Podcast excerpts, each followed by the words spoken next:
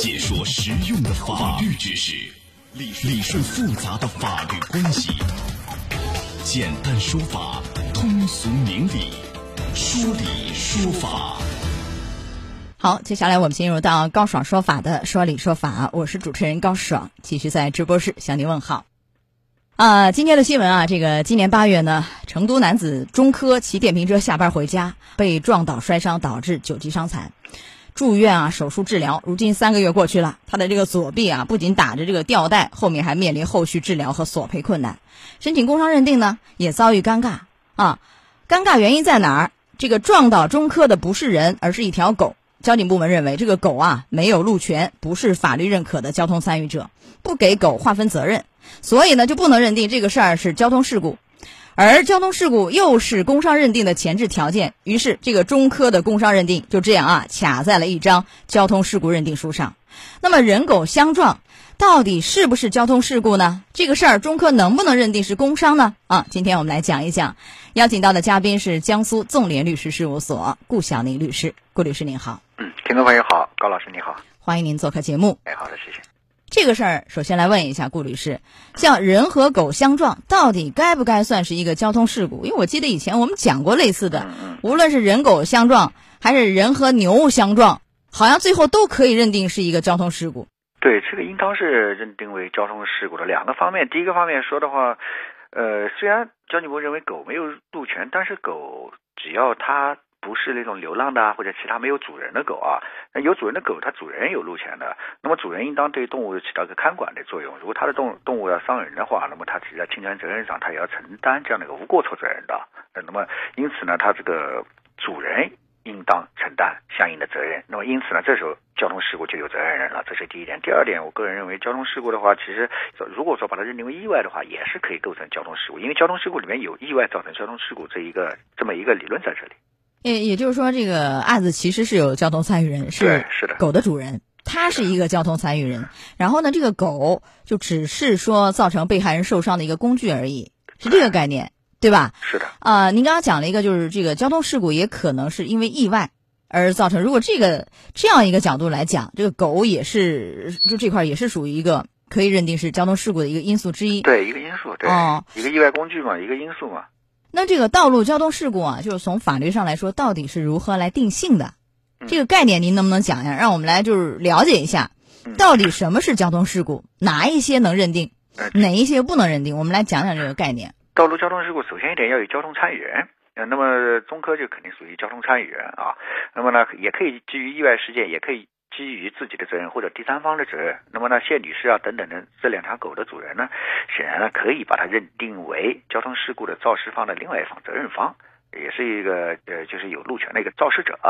以这样的来来推断呢，那么在这样的交通事故当中，这几方都已经构成了，是这样的一个情况啊。也就是说，车辆在行驶当中啊，就是因为过错呀，或者是意外。是吧？过错和意外造成的人员的伤亡啊，等等财产损失，这个是是一个交通事故的定义。它不一定是一定是车和车，人和车，是的，是吧？也可以人和狗，人和牛都是可以的，对不对？是的，是的。啊，或者是意外也是可以的，对吧？从法律上来说，对，是的。啊，但是这个事儿你看啊，那如果可以认定是一个嗯交通事故，而当地法院呢，就是当地这个交警就不认，不认的话卡在这儿。就导致他后面那个工伤认定就做不了，因为首先要认定一个交通事故，呃，而且要这个有责任认定，非本人主要责任才能认定是工伤，就一环扣一环。前期呢认定不了交通事故，中科能怎样呢？他可以到哪儿去？交警的这个上级有关部门去举报投诉，还是就到法院起诉？怎么来把这个堵塞的通路给打通啊？有没有办法？其实对于。首先的话，可以向他的上一级去反映、去申请。没有认定，因为他没有出交通责任事故书嘛，不一定能够提起这个这样的一个复议。但是他可以向上一级部门去反映。那么或者呢，如果觉得交警该认定事故而不认定事故的，那么该做出事故认定没做出呢，也可以作为行政不作为进行起诉，也是可以的。嗯，举报投诉向上面反映，或者是哪怕行政复议、行政诉讼都可以，是吧？来走通啊，相对就复杂一点。好，这是一块儿。但是呃，如果说认定是一个交通事故，能不能就是从目前的情况来判断，中科在这个事儿里头不是主要责任，这个能判断了吗？因为要非本人主要责任才能认定是工伤。如果主要责任工伤也认定不上，从目前这个案件来看，两条狗这么相撞。呃，中科到底是一个什么样的一个责任比例啊？当中科，呃，肯定不是主要责任啊，这是肯定可以定下来的，因为从这个。中科在正常的行驶，狗它毕竟来说，它是有不确定的行为性，本身它就不应该到道路上去这样的一个随意乱跑或者打闹，啊，如果由于这个它导致了这样的一个事故的综合的撞伤或者等等的，那显然，那么狗的主人应当承担主要责任以上。啊狗的主人是主要责任以上，那中科就是非本人主要责任，那就可以认定是工伤。对，好，哎，但是以前我们讲像交通事故这一类，如果说既有工伤。啊，也有这个侵权一方，是可以同时来主张的。我既找那个肇事一方来主张，我又这边申请工伤认定，两边同时走。当然有一些像医疗费呀，这个只能是主张一次。那你像这个这一方是狗啊，有狗主人，我能不能也既向狗主人要求赔偿，同时呢，我又申请工伤认定，行不行啊？这个中科。可以的，实际上他还是根据最高院关于第三人造成工伤的职工啊或者等等的获得民事赔偿后，是否还可以获得工伤保险补助的这么一个问题答复里面明确规定，它是可以竞合的嘛。它发生竞合的，它可以既享受工伤待遇，又又向这个相关的肇事方进行一个索赔，去获得双重赔偿。当然，就是刚才您讲的，除了像一些法定的一些医疗费啊不能重复呀等等的啊，包括已经实际发生的康复费啊辅助费等等的，只能按照实际发生金额给。那么其他的呢，你是可以去这样子主张的。那么在这样的一个事件当中呢，第三人我们就可以把它明确的认定为狗的两个主人，是两条狗，因为那个小狗的主人说啊没撞着啊，我们家狗和你没撞着，所以你你别找我去，你找他去，那个大狗把你撞的啊，这个到底成不成立？因为是两条狗。这个我觉得是不太能够成立的，因为道路上这样一个事故是有两条狗在进行打闹啊、玩耍，都有可能引起这样的交交通事故。由于两条狗这样，那么我们咱们不能去，因为哪条狗大或者哪条狗小，哪条狗就欺负它，或者哪条狗撞到了，可能这样的细分呢，可能嗯不是太公平。所以呢，只要两条狗到了道路上发生了打闹，然后呢又发生了撞击，产生了这样的行为，那么呢这两条狗应当共同来承担这么一个主要责任。那共同承担这个主要责任，还要不要再区分两条狗？因为一条大狗，一条小狗，确实是因为中科为了避让那个小狗被大狗给撞伤了，呃，还要再分一个大的责任和小的责任吗？还是就是基本上是均分这个主要责任？如果有非常明确的能够细分的方法，比如说当时有监控录像，那么看到相对来说体积大的这只狗，完全可能是以它主要的这种行为造成的。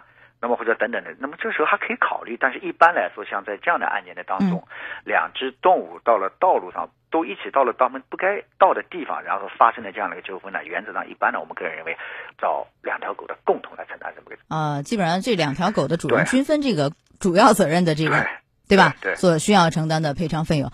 但是现在是这样，大狗的主人谢女士说了，前期已经付了将近八万，嗯，后面呢本来写了一个承诺书，哎呀，一切由我来承担。后来就变卦了，嗯，变卦以后说你别找我，你到法院起诉去，嗯，那么这个时候应该怎么办？呃，中科有这样一个承诺书，他应该怎么来维权？就拿着这个承诺书，既把这个大狗的主人谢女士给告了，也把那个小狗的主人一起告了吗？怎么主张呢？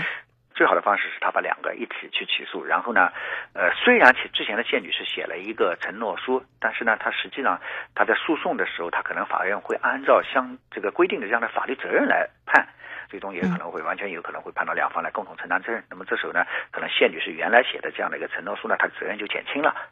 啊，不会因为谢女士写了一个承诺书，后面所有费用由我来承担，就真的全由她来承担。这个不会，这个不会。如果到了诉讼方面，哎，不会。好的，来说到这儿，我们稍事休息一下，马上回来。高爽说法正在直播，高爽制作主持。